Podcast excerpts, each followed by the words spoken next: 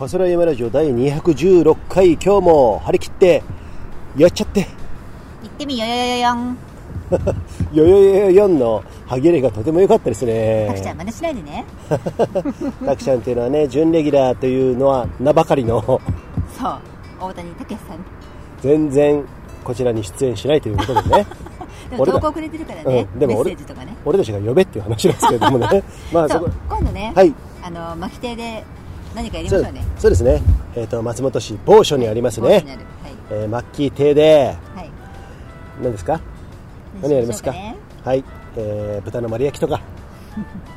豚捕まえてきてね、は いそうですね。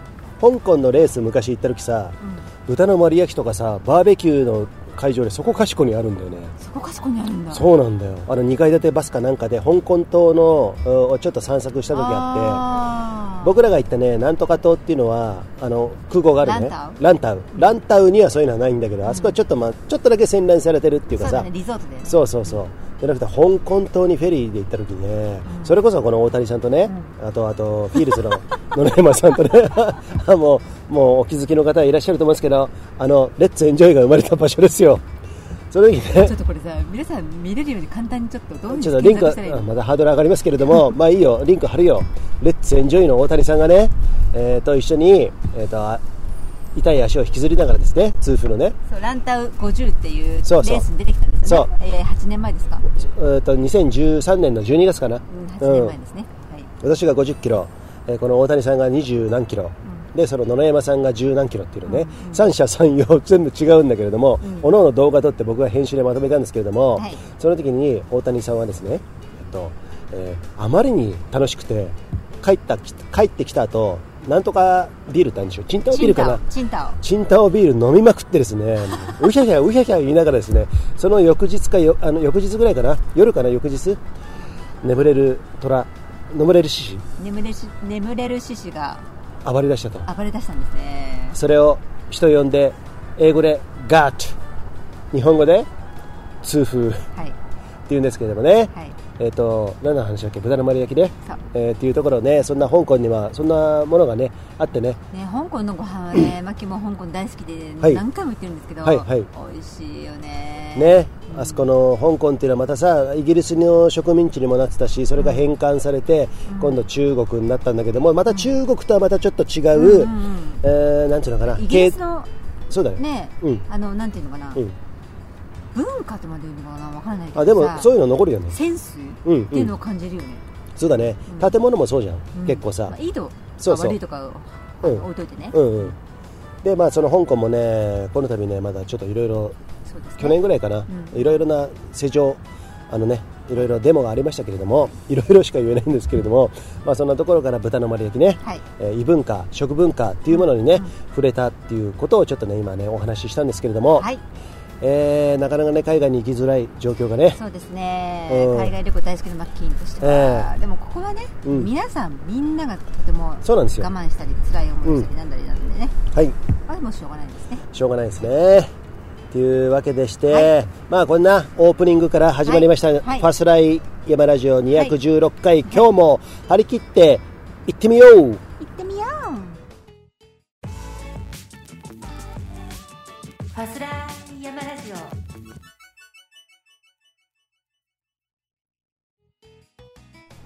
さあファスラジオははい。いくつかのご協賛をいただいております。その一つが長野県長浜市にあるスキーヤーオンリーのスキーリゾートブランシュ高山スキーリゾートさん。ね、えーご協賛いただいております。はいありがとうございます。さあはい。直近のねホットな話題といえばはい。あごめん今日のセットリストあのコンテンツ行ってみようか、はい、はい。えー私どもね、某北アルプスの某所に登って、はい。まあ、普通のねファストハイクはいな感じで登った後ちょっと泳いできたそんな話題をですね、はい。えーお送りしたいと思います。そして、はい、そしてちょろっと宣伝エンブレイス。エンブレイスね、はい。私たちの、えーこのファスラヤマラジオの仕掛けるはい。マッキーアパレル隊長のね仕掛けるね 隊長隊長。リーダーとかリーダーの方がいいか。隊長親方親方リーダーどっちが親リーダーね はい、えー仕掛けるエンブレイス。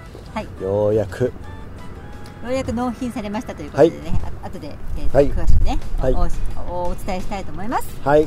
それと投稿2件。そう投稿2件いただきました。そはい。れとファスランチ。ファスランチね、はい。今日のファスランチね。はい。皆さんがっかりしないように。ということでそんな感じでいいですか？はいお願いします。はい。えー、ということで直近の話題としては、はえっ、とエンブレイスね、エンブレイスっていうのは、えー今日初めて聞いた方もいると思うんですけれどもはい。なんぞやと。なんぞや。はい。えーファスライヤマラジオがい。企画する初めてのですね、はい。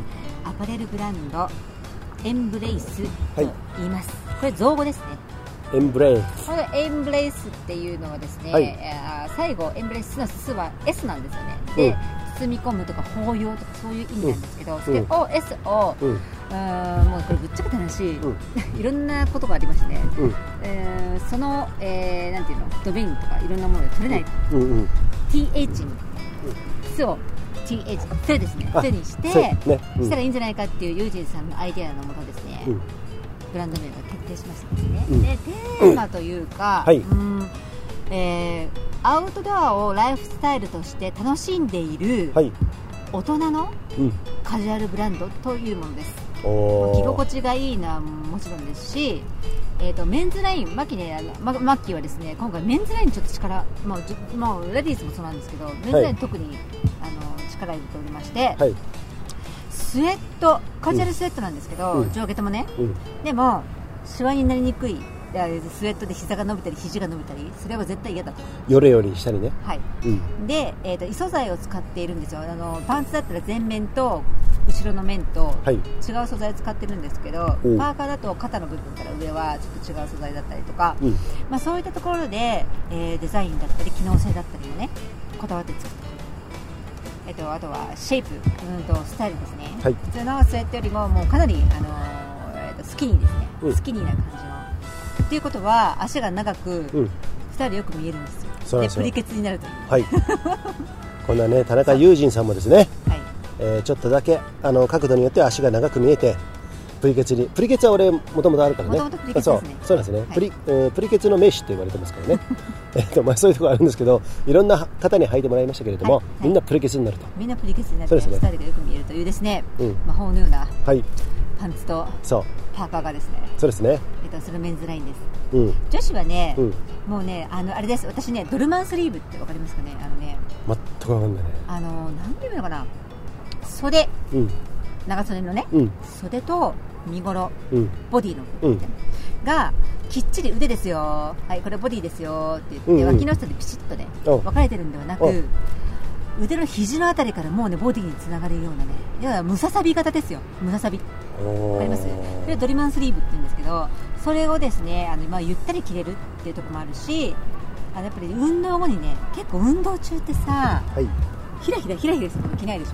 ゆったりしてるのそうだね。結構ピチッとしてるうんうんうん。そういったものに体が包まれてるからもう結構解放されてふわーって汗もかいてるしね、うん。その後にもうすごくこうゆったり空気を含んだような服を着たいわけですよ。なるほど。ということで女性ラインはですねそのドルマンスリーブあのスウェット地のカットソーと、パーカーです。うん。裏起毛のね、うん。パーカー、ううん。んこれをですね、えー、と今回はデザインさせていただきました。その裏肝っていうのが一つの鍵でありましてですね、はい。気持ちがいいっていうことでいいですか？そうです。はい。はい。ということでですねエンブレイスの宣伝ですけれども、はい。えーこの間の納品されましてはい。今ですね、えー出荷中です。今ね、はい。えっ、と普通の一般の方一般のごめんなさいえっ、とベースで、うん。あのーえっ、と注文を受けてないんですまだ、はい。立ち上がってないんで、はい。ただその今まであのモデルさんやってくれた方とか、うん。えー撮影のために送ったりとかそういう発想はですねもう済んでるんですよね、うんうん。高飛とかね。アンバサダーそうね。唯一のアンバサダーのね。唯一のアンバサダー、徒歩で日本一周しているですね、細田貴弘さん。はい。こちらです。こちらの方にはですね、うん。上下セットを提供させていただいて、うん。それを着てうん。ステッカーも貼って、うん。日本一周練り歩いていただくと、そのね高飛ね一言ね。はい。えっと日本一周するんでこれからまあ寒いじゃん。まあちょうどいいと思うんですよ。うん。だけど高飛の多分ね背丈はね多分ね176、7あるような気がするんですよ。うんうんうん僕の感覚では。あそうかもしれない。だから僕は M がぴったりなんだけれども、高飛はね今回ね動き回るっていうことで L サイズにさせてもらいましたね。L サイズにしました、うん。高飛でもね L サイズって言ってもつってもね、うんゆったりっていう感じじゃない、うん。ちゃんとシェイプされてるんでそうなんですよ。ものすごくスタイルよく見えるんでね。そうですよ。あのーはい。大丈夫です。満足いただけるかなとね、うんそこら辺はね、うん思ってますんでね。はい、えーそんなエンブレイスの話題をねここでお伝えしたところでちょっとね、はい。ちょっと一発ねジングル入れて。はい。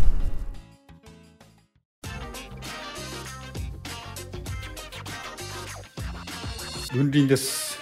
実は私もプリケツですさあ実は私もプリケツです。のジングルが入ったところで。はい。もうこれさぜひね文林さんこのね実は私もプリケツですの、あのージングルをはい。撮らせていただいたのは文林さん。もう松本市にあるスキーショップアウトドアショップ。登山とスキーのお店。うんうん。パスライヤマラジオのこの2人もですねとてもお世話になっている、はい。あの方なんですけれども、うん、入ってほしいですねぜひ。文林さんもしお聞きになったら、うん、いや本当ですよね。そう履いうの履いていただいて、ここれはあの年齢とか関係ないですからね、うんうん。ただし一つ思うことは、はい。どんまあね、これを履いてちょっと若返りたいとかねそういうことはあると思うんですよ、これを履いて履いてちょっと渋くなりたいとかおしゃれになりたいとかそういうのはいいんですけれどもなんかそれに相応な方も履いてもらいたいじゃん。そうだね。ね、うん。分離の社長はもうなんか山にも毎週行ってるしね。もうリアルに山に入ってるよね。そう。もうもうそうなんですよ。ものすごいんですよ、もうそういうね松本で歴史あるねお店をやってる方なんですけども、はい。その方の分林さんになんかね履いてもらいたいよねこれね。ね。でそういうのをちょっと見たいなっていうところもありますんでね、あとこの「ファスラヤマラジオを」あの、はい。応援してくださっているね、はい。あの数々のリスナーさん。はい。もうね絶対似合うと思う。そうですね、んだ皆さんねそこら辺の本当になんか虐げ虐げられてるって言ったらちょっと言い方悪いか ら違う違う違うあのこの世の中のさ、ね。経済の仕組みとかね、うんうんうん。えー功利主義とかそのなんつうのかな、えーなんつうの？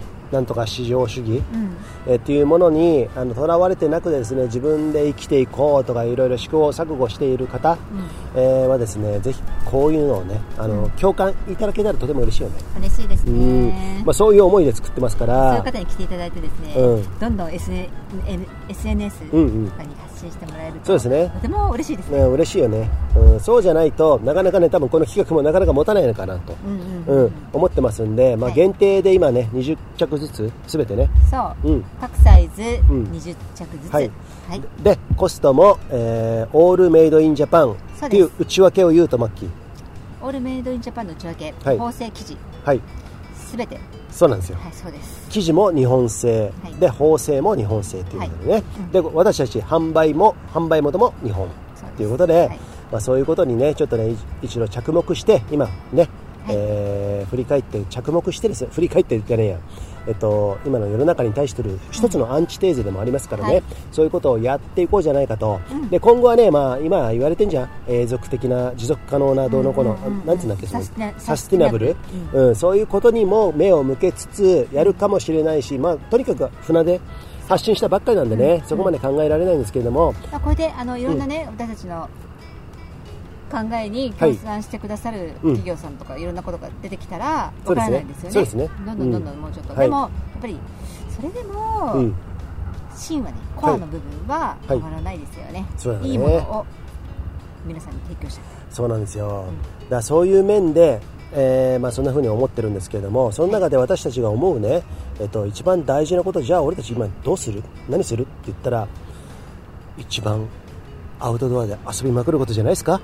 そうですでね人生をうん。こうやってとらわれずにですね、さっき言ったような、えーものからとらわれずにですね、うんうん。思いっきり遊びまくる遊びまくる仕事しまくる何でもいいんですよ。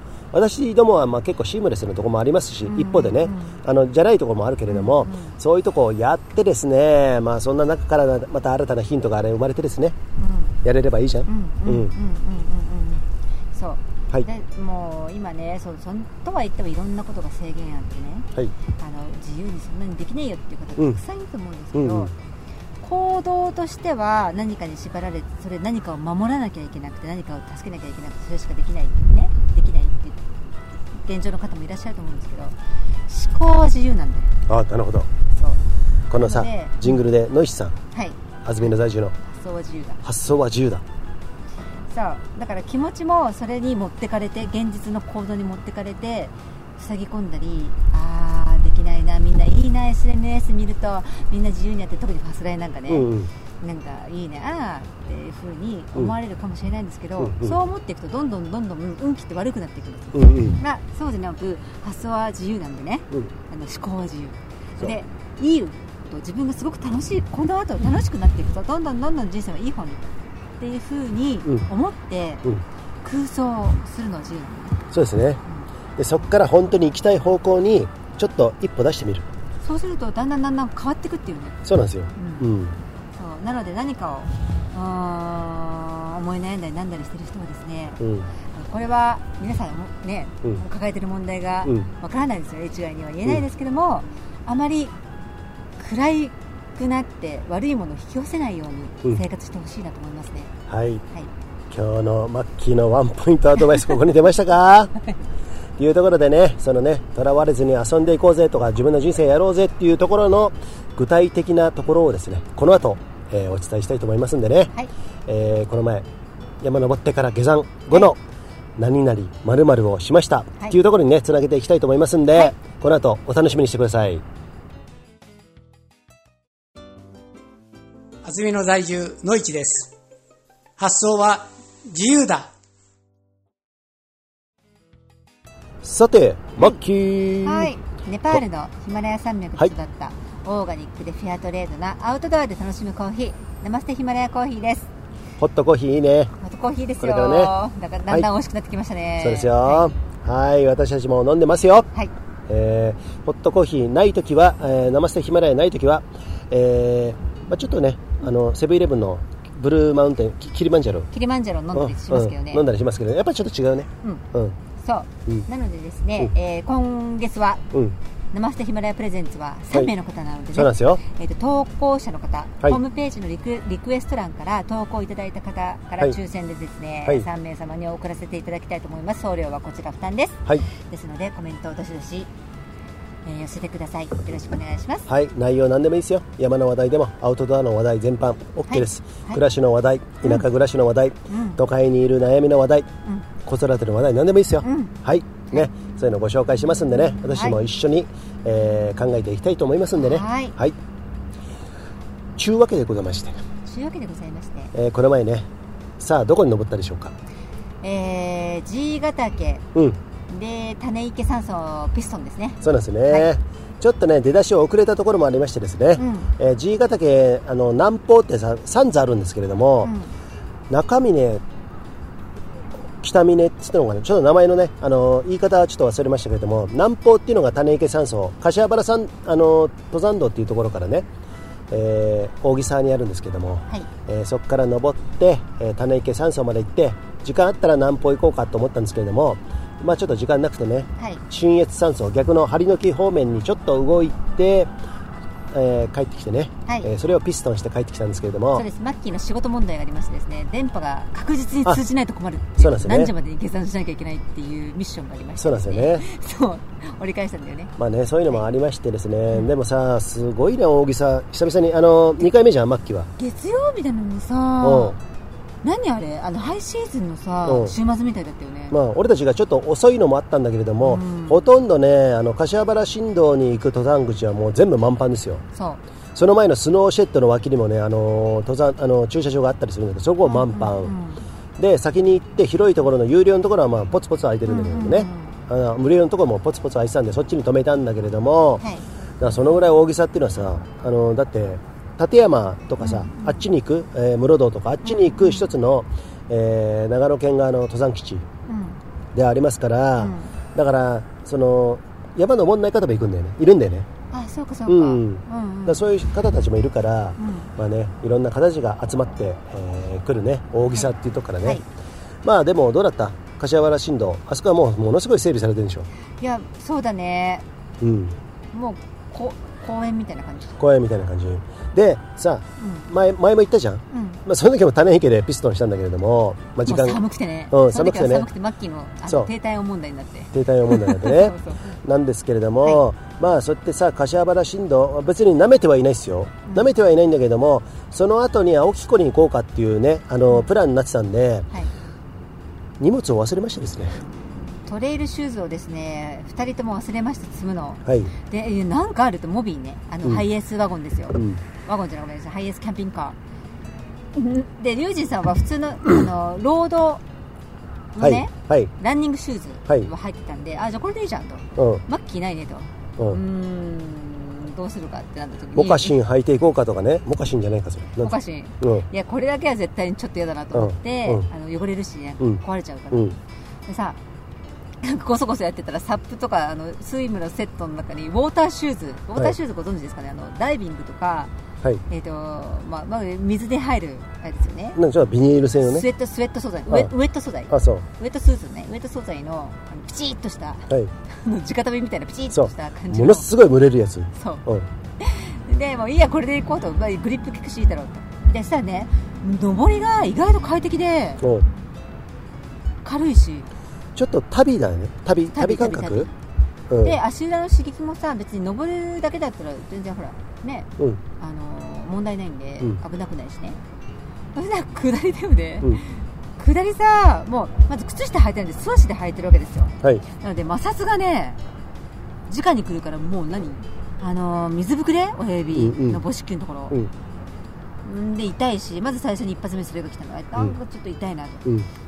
うん、でも大丈夫。で今度うん。もうどうしたって私たちのスピードで下るとうん。石踏むじゃないですか、うん。尖った何かがめちゃめちゃ足の裏を攻撃してくるわけですよ。尖った何かを、えー避ける方が難しいね。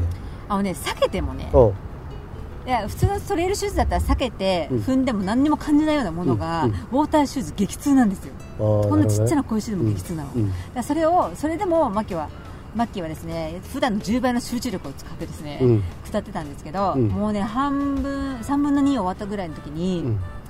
とうとうですね右足が大きいガツンってきてうん。あこれ骨折ったかなぐらいの。うん。うーんでもうね足をつくと地面につくと火を踏んだみたいな感じもう熱いんですよ、うん痛いより熱いの、うんうん。でやばいなと思いつつも、うん。これユージンさんにごめんちょっといや負傷しちゃったからっていうのでゆっくりやっぱり歩いて下ってくれるじゃないですか、うん。でもね結局痛いのが長く歩いても痛いんですよ。走っても痛いの、だったら早く終わりたいんでマッキーは、うん。これ言わないでもう押し 押し通そうと思って。最後まで下山したんですよねそれでもうねこの子はですねもうそういうところがですねどの時点で俺一回俺まあ久々にさなんか足首とかさ良くなって調子よくってさ膝も全然 OK で割とさ快適に下って先頭になってね下ったんですけどもねめあの最近ね珍しいよね。そしたらおう今日いい感じじゃんと思ってさあのー登ってくる方に気をつけながらねやってねお知り合いにも会いましたよ。片瀬茂さんとかね私のね、以前のマウンテンクラブあと大久保奈緒ちゃんとかねそういう方にも会いましてですねまあいろいろねあのちょっと懐かしい思いをしたんですけれども、たまに振り返るとさ下山時に、うん。マッキーが鬼みたいな顔してるんですよね、いやもうね集中力使わないとうん、あれあれ多分ね普通に足折るよねボキボキ。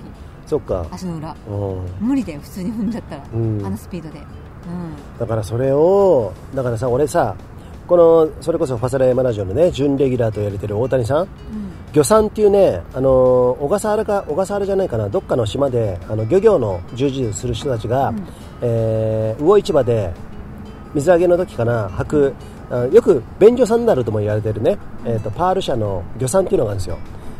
それを履いて私たちもね常年山脈であの重走したりしたんですけれどもあの時に足裏からダイレクトにさあの伝わってくる感じっていうのはすごくわかるから足をちゃんと選ばなきゃいけないね、選ばなきゃいけないし一歩一歩に全部あの集中しないと難しいじゃん、うん。だからとてもいい経験になったと思うんだよね。そういうのね。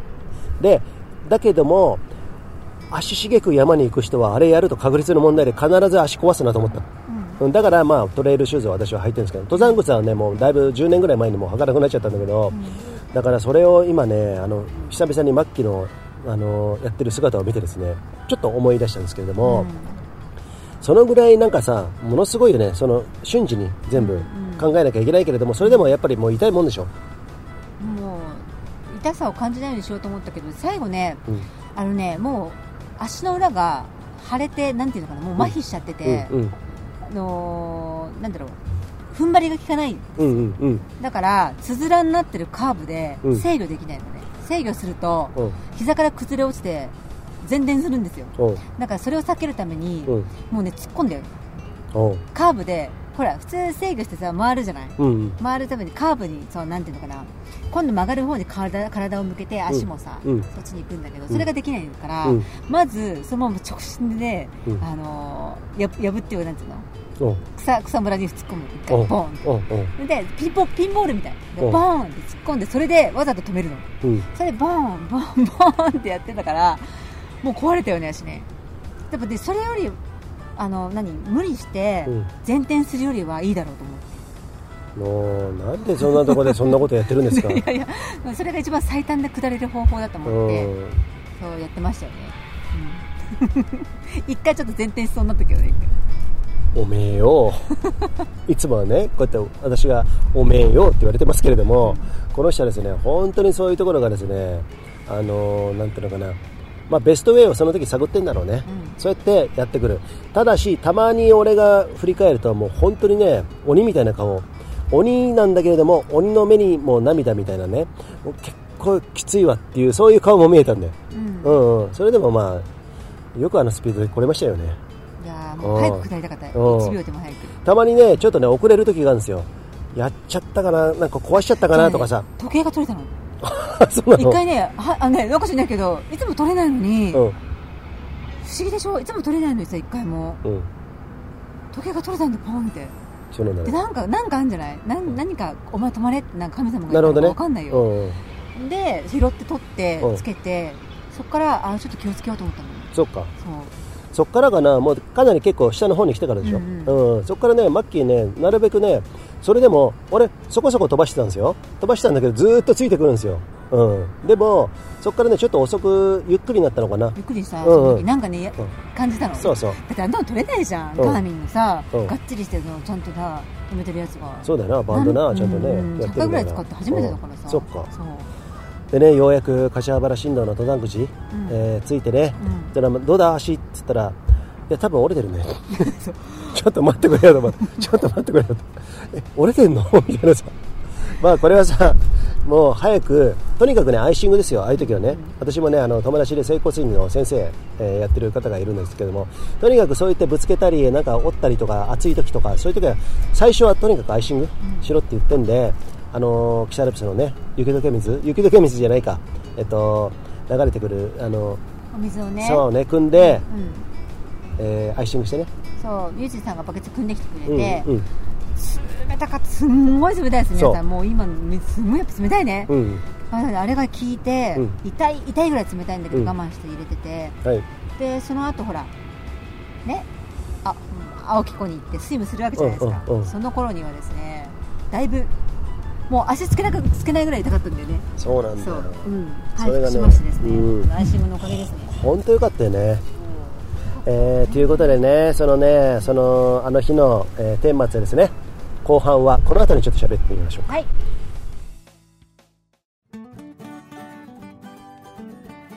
北海道小樽でお腹の皮を焼いている Z こと藤崎です。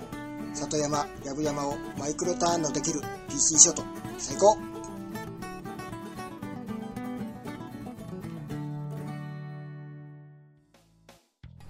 さあね、えーこの前のね、えー、自由ヶ岳からの下山、はい。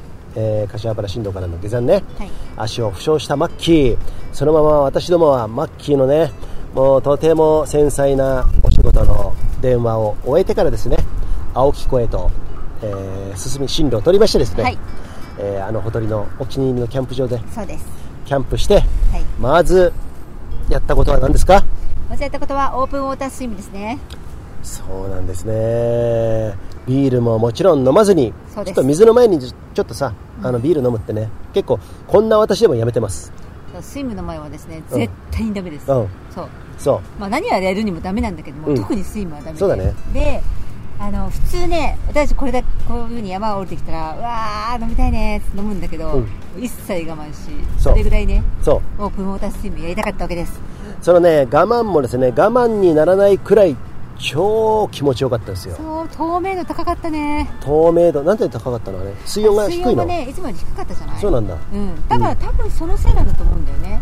それでだからマッキーね、うん。あの私ねまた忘れちゃったんですシリコンキャッおプあのキャップってその水泳棒ですね。はい。のシリコンでできたやつなんであの水が当たらないんですよ頭に。はい。だから冷たい水で多少冷たい水でも体温が奪われにくいんで持ってこなきゃいけなかったんですけどまた忘れちゃってうん。普通の髪の毛のまんまねスうん。ースのまんまゴーグルだけつけて入ったらねやっぱりね寒くてうん。動いても動いてもね体温上がんなかったんですけどそうなんでもねやっぱり気持ちいいから、うん。水うん。ね綺麗だしね、うん。あのまあ、泳泳いだけどもうん。どうでしたゆうじさん、いやさ俺オープンウォータースイムっていうのをウェット着て、うん。えー泳いだの2回目じゃない、ん。2回目だっけ？2回目だよね。そうだねあこんなに気持ちいいんだ。ってうん言ったのは気持ち良さそうな顔してるでしょ？そうゆうじさんね水やっぱ水入るとね沖縄の時から思ってたけど、うんうん。楽しそうだよね。楽しそうなんだけどもそのクロールがさあの昔からさ別に泳げたんだけれども、でも遠泳となるとね、50メートル泳いで引き返して50メートルとかっていうのはよくやってたんだけれどもそれがねね。そうそうプールでね、それをもうえー10年ぶりぐらいにやってて息継ぎしてもなんかね疲れてあのすぐに、ね、止まっちゃうんですよ。うん。止まってしまうからなんか全然泳ぎできないなと思ったんだけどそれがね2回目じゃん今回、ん。それがねちょっとずつ伸びてきた。このだいぶ伸びたよ。バッキー先生のアドバイスもありましてですね、う腕伸ばすんだぜとかね、ん。ローリングだぜとかね、その書き方とかねそういうことはねまあいろいろ情報があるんでね全部がうまくはいってないんだけれども、ちょっとずつ距離伸びてきたね。うん。うんうん。そうだからそれでしかもね、なんか結構自分からね率先してね、うん。あ泳ぐっていう感じで、うん。すごい良かったですよ。その僕たちのやり方としては、うん。サップこの前買ったねペニョ。ペニャ短いね。BC ショートならぬショートサップリバー用のね。そう、うん。それに一人、まあ、今回は最初はマッキーが乗ってそれこぎながらですね私は泳いで、はい。あのー、木崎木崎湖じゃないや青木湖の真ん中の方を目指してね真ん中まで行けなかったけどね、うん。真ん中かどっかわかんないけど水深ね58メートルぐらいあるんですよあそこ。そうそう。うん、だから深いんですよ、うん。でもちろん中は何も見えないんだけれども、まあ、そういうところまで目指してであのースウェットじゃねえやウェット、うん。ウェットスーツって浮くんですよね、浮く。うん。うん。この前ね買ったやつね、うん。それで疲れたら上を向きながら落下のようにですね、うん。えー浮いてちょっと休む。ないしはサップに捕まってですね、うん。えー休むんですけれども、はい。えーそこでですね足問題がね浮上しましてですね誰？私の。水中問題？水中問題。マッキーはさっきねウォーターシューズ履いて足をやられたかもっていうことではいさっきは足裏問題がありました。やりましたね。で今度は私の足裏問題は水中でまたね何かりましたですね。得体の知れないものがいるかもしれないっていうんでね。そう。なんかねもう身震いしてくるんだよね気持ち悪いっていう感じでね。今ねこれすいませんね。失礼な言葉かもしれないけれどもだからサップに足を乗っけてですね。そう。そう。休む時ね。なんか下からさサラサラサラって触られるあのなんか感じがあるかもしれない。あのなるほど指定人になるの固定人固定人から。ほらか川とか淡水の魚って、うん。あの臆病、うん。だから絶対に接触したりはしてこないんだけど、もし当たったらパニックになるでしょうん。パニックになってね。じゃあ海で海とかではあったよ。そういうのはあるんだけれども、ねあのぶつかったりするの、ん。そうだよね、ガーンってぶつかってくるんじゃんでもあの見えない感じのエメラルドの感じのうん。中からなんか本当にそうさっきも言ったけどあの固定人、地底人になるの。固定人がなんか触ってきてさーって逃げていくんじゃないのかなみたいなね、うん。そういうことをね考えると 考えれば考えるほど息継ぎが厳しくなってくるじゃん。だだから緊張するね、そうそうそうそう、そういうね繊細な部分があるんだけれどもね、でもそれにもちょっとずつ慣れてくるよね。そう慣れてきましてですね、昨日は結局ね1.5キロぐらいユージさん泳いでますよね、うん、そうなんですよね、うん。うん。そうなんですよ、はい。あのトライアスロンのショートと言われる一番短い競技のスタイルのですね、えー、とスイムの距離が1.5キロなんですよ、ね、あそうなんだね。それをクリアしたと。でもあの休み休みですからね、まだまだ全然なんですけれども、まあね、なんかでもね、そのさあのオープンウォータースイムって言うんでしょ、ああいうの、うんうん。それが湖で今回やってるんだけども、海でももちろんやりたいですよ、でサップもやりたいの、海でね、サップ波乗りまでやりたいんだけれども、まあ、そういうのを組み合わせて考えるんだけども、下山後の、北アルプス下山後のあの湖でのスイム、気持ちいいでしょ？すげえいいよね、ねこれ、なんて言ったらいいのかな？これね多分ね、うん。まあ、汗かいてさ山うんで山っていうのはほら寒い時だでの追い込めば汗かくじゃないですか、で水浴びれないじゃないですか、うん。お風呂入んない限り、うそれをね湖で泳いだりサップしたりとかねするスタイルをその後やるっていうのはね汗が流れて気持ちいいっていうのもあるんですけどバキね、うん。第一に、うん。足が楽になるのよ。なるほどね。あのー山でさ上りも下りも酷使するそうのん。感じ、その疲労物質が溜まった感じがあるよ水泳の水圧と浮力、うん。あとはその中でキックっていうのバタ足ですよね、うん。するとねあのリンパマッサージってご存知です？リンパマッサージされたこと分かりま、うん。ああるかな？オイルマッサージとかでさ、足、うん。あれは何かっていうと物疲労物質流して、うん。尿として出して体を軽くしましょうってことなんですよね。それを自然にね水泳してキックするとそれが起きるそうか。リンパマッサージってものすごいやばい力でやるんだけどそうじゃないと意味がないんだよね。なるほどね。なのでだあの水泳の後ってなんか皆さん冷えただけじゃなくてね嫌におしっこ出ると思いません？あんまり飲んでないのに水分の時って飲めないじゃない？ななんか尿いっぱい出るなっていうちょっとね考えてはいなかったけれども、そういえばみたいなところありますけれども、うん。とにかく普段から出るから俺。ビールばっか飲んでるからね。そっか。ってことはさ今ね考えてあの今思ったことは山に俺ずっと登ってきたじゃん、うん。ここ14年、うん。山って結局ついて回るのは引力だよ。うん引力。うん。だけれども水に入ることで浮力が生まれるじゃない？もちろん引力はあるんだけどもその中にああるあるんだかな？あるのかな？ないのかな、まあ、浮力が生まれるからなんていうかその山と全然違うんだよね、うん。そこが改めてなんか気づいたと言いますか、うんうんうん。そこがねとてもね心地いいというかなんかねあのバランスが取れてる感じがする、うんうん。だから別に、あのー自分としては山ばっか行ってればいいなと思ったんだけれどもなんか最近、まあ、ロードバイクもやってるじゃないですか、うんうんね、そういうのも含めてこの水中に浮かんで泳ぐこともやってるよね、うんうんうん。だからそういうこともあるとあすげえなんかね体のバランスがとても良くなってきた、そうなんです、うん。トライアスリートっていうのは3種をうん。まんべんなくトレーニングするんでバランスのいい体になるんですよなるほどね。そう。意外とね、うん、だからアイアンマンとかのその一番長い距離の練習とかになるともう体に 悪いぐらいの疲労がたまるんだけど、そうかそうか。前やりすぎるね。そうじゃなくてね趣味の範囲で3種目やるっていうのはねとてもねバランスがいいと思う、そっか、うん、じゃあまあ来年ねもしかしたらツールド美しが原ロードもバイクで。しかしたらじゃないよ。えーと、すいませんでした。決まり、で、で decided. decided. has been decided. でいいですか？やるんだね、やっぱりねそうですよ。あ、そっか、はいよく。酔った勢いでもありましたけど、ラジオの勢いもあるじゃないですか。ないですよないですね。はいはい、じゃあやりましょうか。おね。まあそういうことも、はい。内転筋がね、とても筋肉痛なんですけれどもね。そうだね。ん。まあそれもあって、あと謎の肋骨のなんか痛いところ。ね。くしゃみばっかしてるからかな、ん。なんかわかんないけどね、ひび入ってるかなんかあると思うんですけども、まあそうやってね、故障ははい。ちょこちょこはあるんちょいちょいあるんですけれども、うんうんえーまあこうやってね、海に浮かんでですね、はい。海ないしは湖、今度川も行きますよ、そう川も行きますよ。えーそうやって思うとさ、はい。翻ってね、この長野県、アウトドア県なんて呼ばれてますよ、はい。北海道と並ぶアウトドア県はい。でいいんじゃないですか、いいと思いまあ他にももちろん遠くとかね、いいとこありますよ、うん。本当恵まれてんね。恵まれてるうん。よあんなキャンプ場に行ってね週末のキャンプ場は確かに人が多かったから俺はちょっとノーサンキューだけど、平日また行ったじゃん。うん。やっぱあの感じはいいっしょ、ね。あのネイバーさんたち隣に隣人がねいなくてですね皆さんね長い人はもう10日ぐらいキャンプやってるんですよ。そうそうそうそううん同じとこでね。ね、そういう風にしながら目の前に湖があるでしょ、うんもう疲れたらもう湖っていうのはシャワー代わりにもなりますから、あのそこで水浴びしてね、で泳ぐもよしサップやるもよし、でまあ飯作ってねキャンプ飯作りながらですね、ある人はメスティンとか使いながらな凝ったる、こ凝ったものを作ったりとか、まあいろいろキャンプの皆さんのキャンプのよもやま、ね。よもやまスタイルっていうんですかね、そういうのを見見ながらですね、いろいろ思うとこあるじゃないですか、うん。その中でねいいなっていうことはもちろんこの長野県っていうのはいいなって身近にあるのはいいなと思うんですけれども改めて思ったことがねはい。いいですか？はい。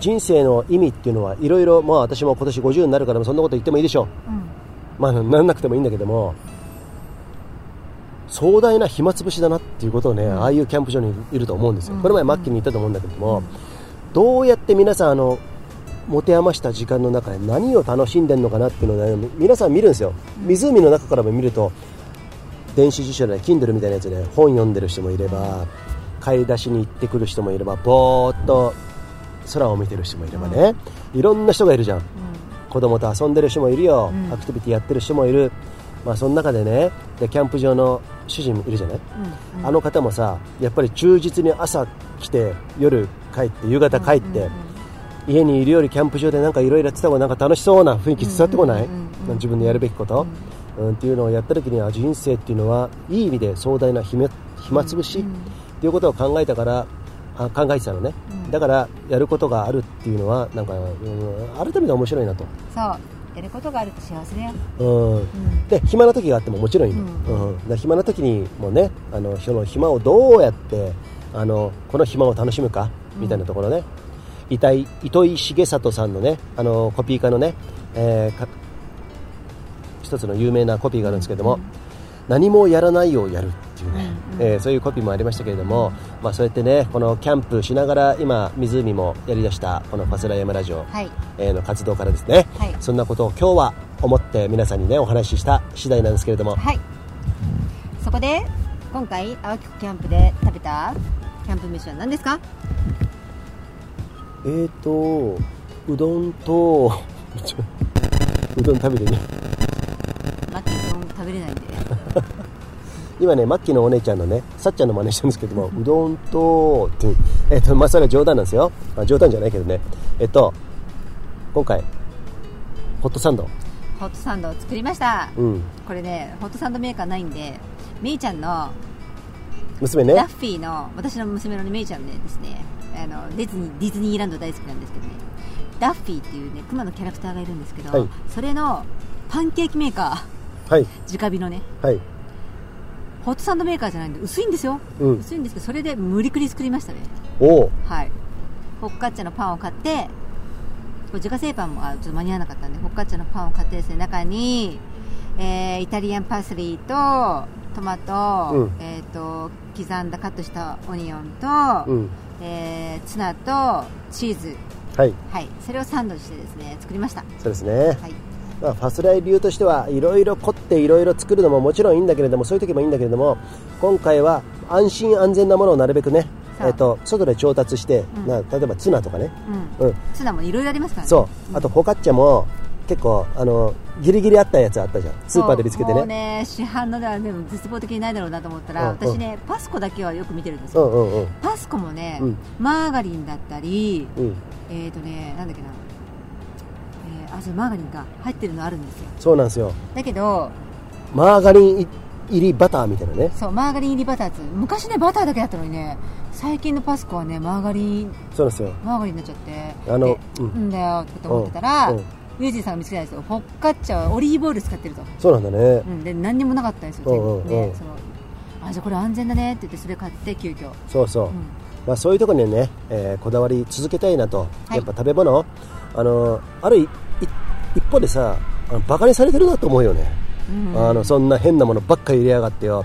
作ってるところはさ自分の国民にはちゃんとさあのそういうものはなしにしてるけど日本っていうのはこの前も言ったけど3つの S ね、はい。あのいろんな戦争に負けてからね本当にこの国家運営っていうのはあるてあるある意味他の国の方に、ね、委ねられてるんですよ、そこであのいろんなものがなあの塩塩田がどんどんなくなっていって、い、い天然の塩がなくなってきたりとか少なくなってきたりとかね、えー悪い小麦がどんどん輸入されたりとかもう添加物まみれ、ね、カラメル色素から乳化剤からね、まあ、いろんなものがね極めつけですよ種子法種子法、ね、あの農産物の、えー種子法ね、あのーちゃんとねそう。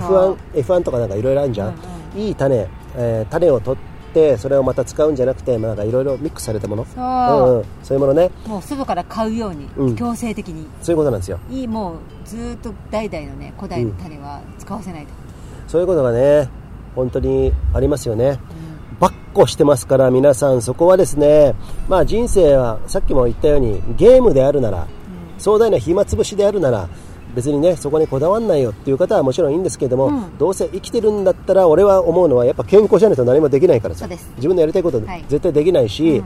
まあそうやってねあのどんどんどんどん種をつないでいくしあの子孫繁栄じゃないけどね子供にもどんどん脈々と受け継がれていくことなんで、どうせならそういうのところやっぱ呪縛からねね。あの逃れてですね、自分の好きにやってやろうかなっていうね、えー好きってね、まあ、豊かって意味ですよ。いろんな意味での豊かさ、はい。ねえーあるんでねそこはやっぱり食は大事ですよ。大事ですね。ファスライ聞いてる方ですね、はい。えー今日のねファスランチ、えーありますけれどもそこは後ほど触れますけれども、はい。78割でいいですよ。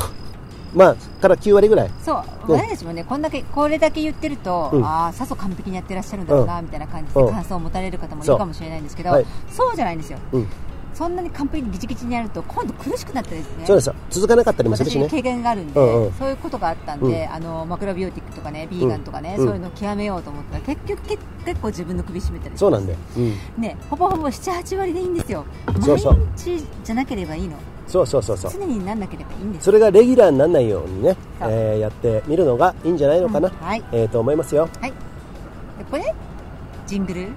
はい。ドーンラジオ。秋田の梅田です。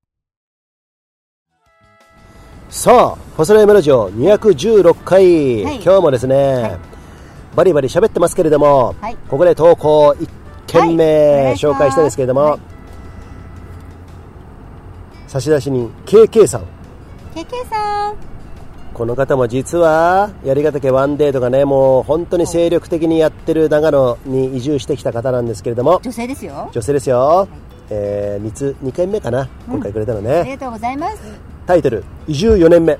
お。ゆうさん、マッキーさん、こんにちは。前回の移住について、長野に来て私ももう4年目になりました。私の場合、八ヶ岳の山荘に勤めたことが移住のお試し期間になったかあななる。ほどねそして、ここで良かったと思うことの一つに、長野県は食材の宝庫というだけあって、四季折々の楽しみが多いこと。あそれは言えるこれからの時期は、ぶどう、りんご、うんきのこ、うん特に、自己棒。あ自己棒自己棒。自己棒なんすか自己棒って？自己棒ってあごめん私自然薯と間違えちゃった今自己棒ってキノコでしょあ、そうなんだね。うん自己棒ね。すごい美味しいっていうねそっか。うん特に自己棒が出始めるとみんなそわそわしてて面白いですね。そうなんだねやっぱりキノコ取りの人ってすごいマニアックでさそうだねそうねいるよねうん。うんはい。えーそれから山ネタですが、7日深夜2時に新穂高をスタートして、笠新道へ。笠新道知ってるでしょ？なんだっけ？えっ、と、鏡平から降りてきた時に最後通った、えー北アルプス三大急登の一つですよ。最後下ったとこでしょ私がえっ、と、あそこはね、笠新道じゃないんだけど、下ってから林道走ってる時に笠新道が途中になったのあオッケーオッケーオッケーオッケーはい。えーっとね、えー、風新土へ。明け方、寒すぎてグローブを変えたり、レインを着たり、それでも温まらないので、必死に登って見えた朝焼けは最高でした。ナイトハイクの醍醐味は、っていうところで終わってるんですけど、あ、え？ナイトハイクの醍醐味は、っていう意味なんですかね。そこで、これ途中でエンターキーをして終わっちゃったのかな？そうだね。って多分遅れてると思ってるのかな？あ、そっか。はい。その後ね、来てないんで、あの、小勢さん。小瀬さんすいません。あの途中で切れてます。そうなんで、この後またね、あの、この続きをね、送っていただきたいんですけれども。ね。えーとにかく気になって眠れなくなっちゃうんで。あそうですね、はい。えーそうなんですよ。で、えーまあそんな感じでね、はい。えーありがとうございました。ありがとうございました小瀬さん。続きお願いします。こうやってね長野に来ても私ももう4年目になりましたということでね、えっ、と移住ですよ多分ねこの小さんね千葉のあかそうなの？そう。もうその昔ですね松本大ちゃんスカイランニングの、えー代表のねジャパンスカイランニングアソシエの、アソシエーションの。それとそれとちゃったから、まあ、ツアーをやった時に私がサポートで松本大のサポートやった時にツアーの方たちが20人ぐらいいたんですよ、そこで市原の方で山のツアーやった時にそうなの？小さんいたんだよね。千葉の市原でやったそうのそうそうそうそう。へー市原かな？もうちょっとあまあ市原とかあの辺だよ。そうなんだ。そうそうそう。千葉なんか山ないのにね。ねあんまりないよね。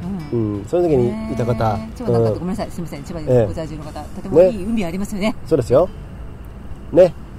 あのね、そういう方なんで、えー、と、よかった。まあ、長野県は四季折々の食べ物、食材の宝庫。間違いない。間違いない。間違いないよね。うん。その中で一番好きなものは？マッキー。えー、選べない。まあでも俺、リンゴかな、やっぱり。リンそうだねリンゴはね、健康の秘訣だと俺は思ってるんだよ。実はね、あの、1、2年前にデータ公表されてたやつで、どこの発表したデータかわかんないけど、まあ多分あの総務省総務省かわかんないけども、国かな。日本で一番長寿の国、長野県なんだって。あそうなんだ、うん。それね、読んだことあるんだけれども、リリンゴはさ毎日1個食べたらいいよっていうねそうだね、リンゴはね、なんかね、あるんですよ。うんなんか秘密があるんですよ。酵素もあるしねうん、そっか。で、あと、ぶどうね。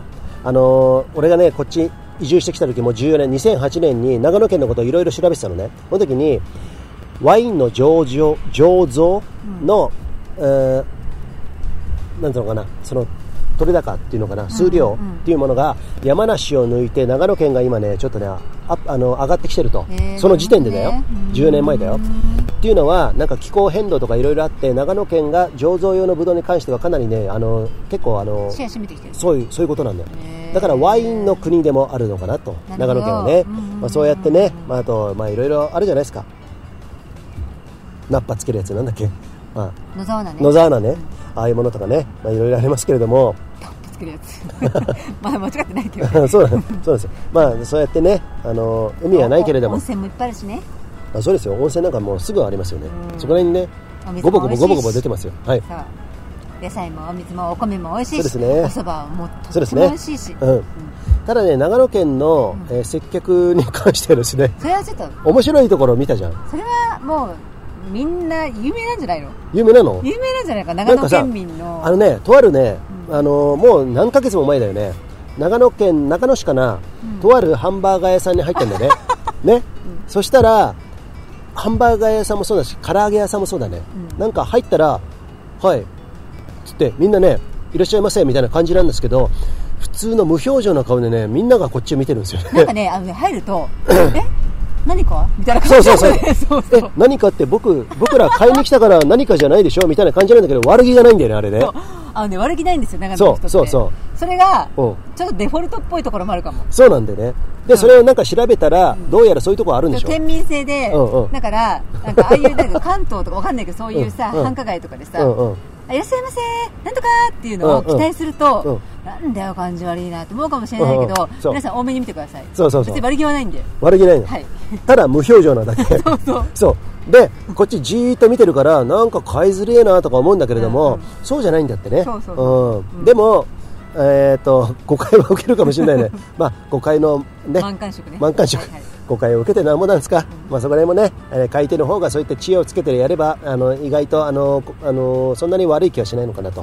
そう。いうところありますんでね。そうだから私たちもさ、うん。一店舗だけそうだったらあそこ感じ悪いなってなるけど、うんどこ行っても大体そんな感じだからこれはもしかしてって言って、うん。マッキーはね、うん。あのー知り合いの長野県民の男の子にね、聞いたらで、うん。あそうなんですよ。そういうもんなんですよ。俺もねやっぱり離れて故郷を離れて、やっぱり長野のあれは特殊だなとあ思うんですそうって言やってぱたから長野特殊なんだね。そうあそういうことね。そっか、やっぱねそうなんだね接客の面ではね皆さん怒んないでくださいねって言ってたからそう。お客さんありがとうって媚びを売らない面ではいいかもしれないよね。そうだね。でもあと恥ずかしがり屋っていうのもあるって言ってた。あそういうことね。うん。それがあの無表情につながるんですよね。結構ね結構俺最初イラついたけどね。ちょっと待ってくれよと。だだったらもうちょっと何かしながらさこっちがさ買い物しやすいような雰囲気作ってくれよと思ってけどみんなこっち見てんだよね。ずっと3人いたら3人こっちのことガン見しながらですね黙って無表情で見てるんですよ、ユージンさんって、うん。そういう空気とか雰囲気をそう。あのねビリビリ肌で感じちゃうそうなんですよ。人ねうん。余計だよね。そうなんですよ、だからただしそれを聞いたらああまあそんなもんなのかなと、えー思ってるからね。これも少しは大人になったかなと。ね。まあそういうとこあったんでね。まあこのね、えー小さんの、えー、小のね、はい。えー投稿からですね、はい。こんな長野県の、はい。えー話題にね、えー勢いね行ったんですけれども、今後もですねこうやってねこの小さんはですね山バリバリ行きますんでね、はいえーもう私の推奨するルートなんかも行ってくれてますし、えー仕事の合間を縫ってですねあと移住。はい。移住ってことがね今取り沙汰されてますけれども、はい。そういうところの移住の苦労とかね、あの楽しみ楽しさとかね、そういうこともね今後もね、はい。知りたいね。そう知りたいし、はい。皆さんあのもし何か話題あ、はい。ぼ俺も私も移住してこうだったとか、今、えーそういう夢があっていろいろ考えてることがあるとか何でもいいんでね、これも先ほど言いあの言いましたようにホームページファスライヤマラジオのホームページのはい。リクエストっていうところからですね。投稿できますので。そうですね。あのどしどしですね、はい。い、ろんなテーマ送ってください。はい。はい。さて投稿第2弾の前にですね、田中友人さんもちょっとねあファスランチ。ファスランチ。ちょっとね腹がだいぶ減ってきましたんで。すごい冷めてるけど。もう時間ねだいぶないんでね。これはあ！これこれメンチ。あそういうことですね。ちょっとですねじゃあマッキーもですね今日はですね私どもね食べ物こだわってるとか正直言いましたよ。言いましたけれども今日はねさっき言った78割でいいんじゃないかと。いうことでであとね今日はね揚げ物をコンビニのセブンイレブンでね買ってきましてですね、えーメンチカツなど買ってみまして、はい。それとあとあの7チキ、うん、七チキセブンイレブンのオリジナルなんでしょ？私がさこうコンビニで揚げ物を食べるんだったら天変地異だよね。ああもうすごいよね、うん。ただマッキーは一つねこだわってることがあります。せいぜいここにはこだわろうぜっていうの。コンビニもいろいろありますけれどもこうやって揚げ揚げ物っつってねそのスナック類スナック類あるんですけども油が臭いところでは絶対にあこの揚げ物買わないと。あのね皆さんお分かりになる方はねいると思うそう。コンビニに限らず、ん。揚げ物を扱ってるお店で、うん。参加したらもう何回も何回もね繰り返し使って黒い油で揚げてるところって臭くないですか、そうなんですよ。あカラメルしてきたねあこれやめた方がいいね。それカラメルそうですねああ僕ねソースの ソースの夢が今消えました。ソースかけようとしたんで、うん。ちょっと今釘刺しましたそういうことですね。はい。でそうでありません？あのどっかあの、すえーとスーパーの惣菜売り場とかでも草とかね。そうなんですよ。私それを感じた瞬間に絶対買わないですね。だから何がいけない？酸化した油が一番いけないんですよ。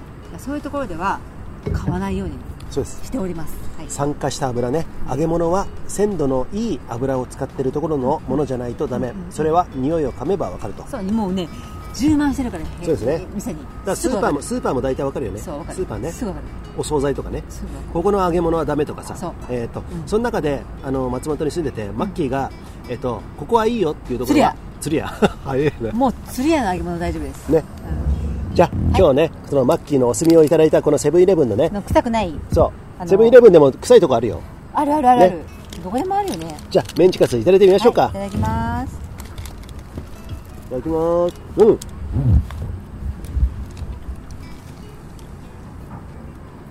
へえ初めて食べたメンチ。なんか美味しいんだけど とても、えこれさ、うん、味ついてるね十分ソースなくていいじゃんそうだよ。うんえこれさ普通にお肉屋さんとかで売ってるレベルじゃないの？これ本当。まずボリュームもすごいし、なんか。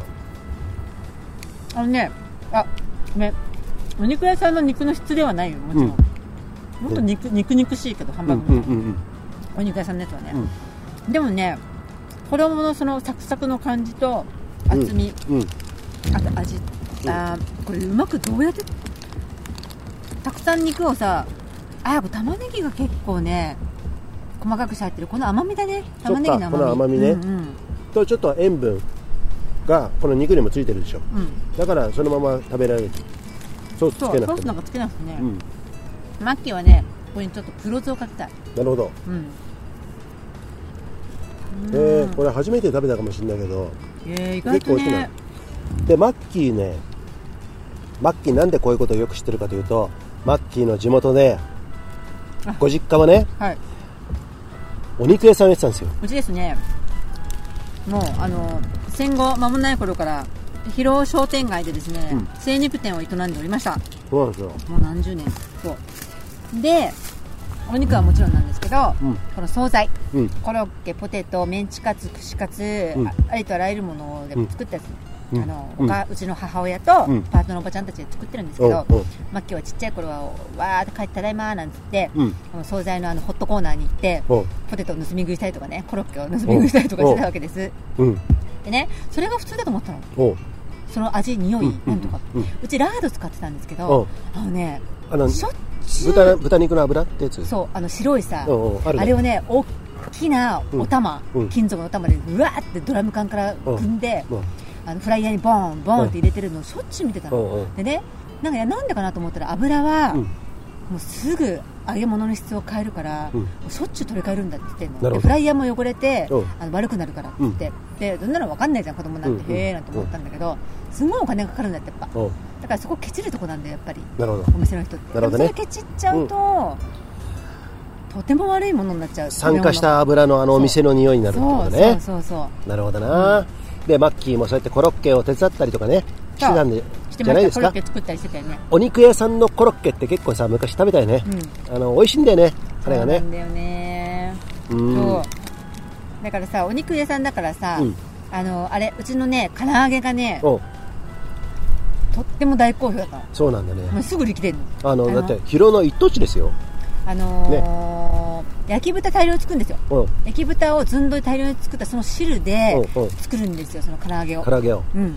あそれにあの鶏肉をつけて。そのタレをでそう。んそのタレでつけてあげるんだけどそのタレがなくなり次第終了になっちゃうんだけどもうもうあれだよ。結構遠方から買いに来るんだよね。あ本当？でねうん。ドガーって買ってくの。う。んなんかちょっと家庭で食べる量じゃないんだよね。う。ん大人買いね。そう、うん。でもうないじゃん。ちょっと爆買いに近いけどね、う。ん。あ上げるスピードが間に合わなくて、うんうん。何時に取りに行きますと、結構ねそういうお手伝いしてた時に、うん。メモしてた記憶があるもん、あ本当、うん、そっかまあそんなねお肉屋さんをやってた。それもただの肉屋じゃないぜ。儲かってしょうがない肉屋だぜ。結構もなぜなら美味しいから。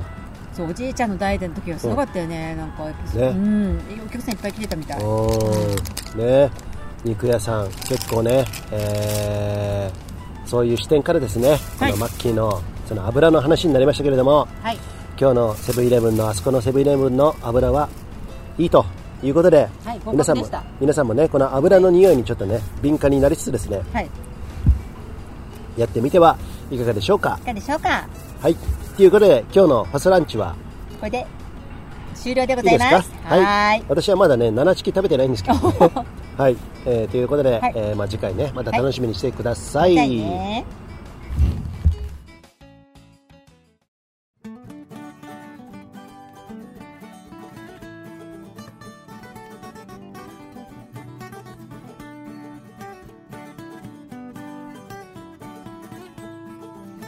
初だよゴン。ゴ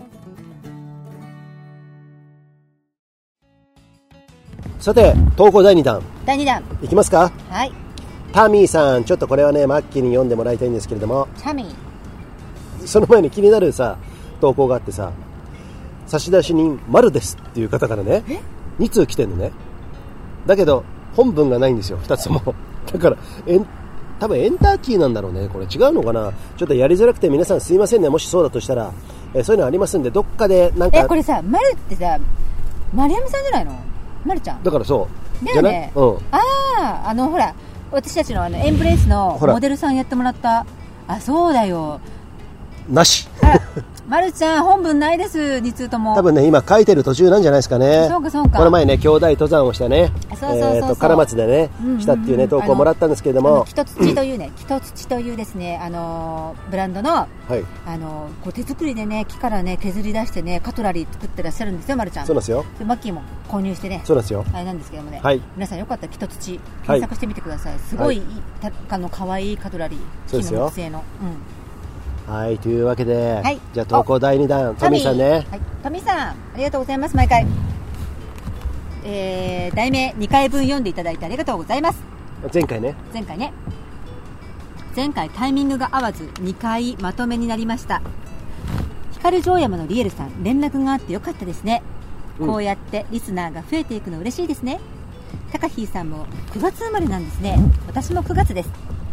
今年は秋になるのが早いですね9月はエアコンなしで過ごしています。今日も里山歩きで汗をかいてきましたが冷水シャワーは下半身だけでした。上半身と頭は温水を使いました。お。今回はショートメッセージです。いつも長いので短くすんまそん。今日もスンマソン村からですね。スンマソンからですね。スンマソンか。すんすんまそんね。スンマソンからですね、えー投稿いただきました。トミーさんありがとうございますありがとうござねいますえー今日はねなんかそのなんつうのよもやま話と言いますか、えー雑談と言いますかねそんな感じでね、えー短めにくれたんですけれども、はい。確かに秋感じるよねっていうさっき、えっとね昨日も話してたんだよね、うん、二人で若干ね風邪気味かなみたいなね。え？とこも。そうそうそうそう。僕ね、うん。ありましたけど、ん。なんかさもうずーっとここ34ヶ月も短パンじゃん？うん。それがさ昨日さ青木から帰ってくる時、うんうん。キャンプを終えてねスイムを終えてねなんか寒いなっていうところがありましたですね。ちょっと待ってください。ここで一貫ちょっとあの休憩入りますんでね。さて今若干途切れたところで誰だよ。マッキーがね急にねちょっとねあの便意があ便意じゃない。尿意。尿意。はい。えー、とトイレ行ってくるってことですね。あと友人任したって言ったんで私は、えー今ねすっかり一人で喋ることができなくなりましてですね。思わず一時停止ボタンを押してそこで中断してしまったっていうところなんですけれども、はい。はい。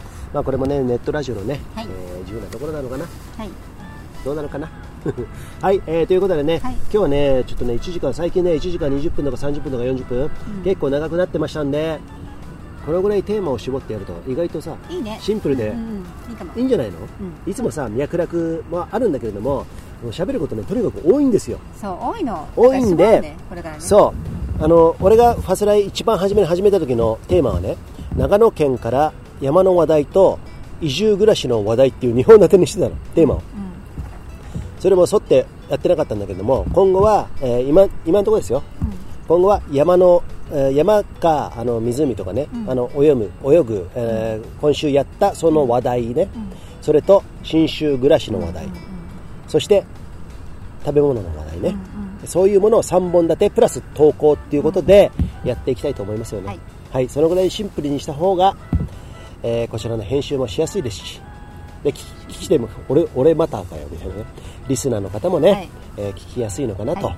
投稿もしやすいのかなと。そね。そんな風に思ってますんでね、えーどしどし皆さんね臆することなく今日初めて聞いた方もですねこのファスライヤマラジオのホームページ検索するとありますんでそこのトップページにリクエストってありますんでね。そうです。そこから、えーささっき言ったような山の話題とか新州暮らしの話題とか食べ物の話題とかね、えー子育ての話題何でもいいですよ、はい。そういうのをね、えーぜひください。なんと9月はその投稿者の中から3名様。にナマステヒマラヤコーヒーをですね。はい。オーガニックでフェアトレードなコーヒーですね。はい。ホットがこれから美味しいです。それを3名の方に送料込みでプレゼントし込みじゃなくて送料こちら持ちで、はい。えーそうですよ。プレゼントしたいと思います。はい。はい。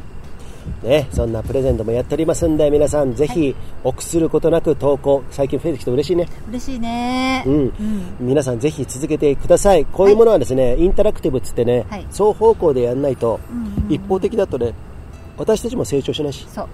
そうなんです。話題も膨らまないし。うん。イースト菌みたいにねあのパンが今日もマッキー米粉でパン作ってますけれども。ね、はい。そうもう今ですねお家で出来上がってるんでしょう、はい。はい。ね、そういう風に膨らまないところもありますんでねぜひそこは助けていただきつつですね、はい。皆さんね、えーそうやって話題を、えー双方向で皆さんで作りながらですね、はい。えー楽しんでいただけたらと思ってますんでね。はい、はい、ということで、マッキー今日はこの辺でよろしいですか？勘弁してやる。勘弁してやる。えー誰に対して言ってるんですか？また俺大事なところで単絡んじゃったけどね。はい。はい。スラヤマラジオ第216回はですねこの辺ではい。締めたいと思いますけれども、はい。皆さんどしどし、えー投稿くださいね。では皆さんそれでは良い一日をかな？おはようかな？おやすみなさいか分かりませんけど、は See ya! See ya!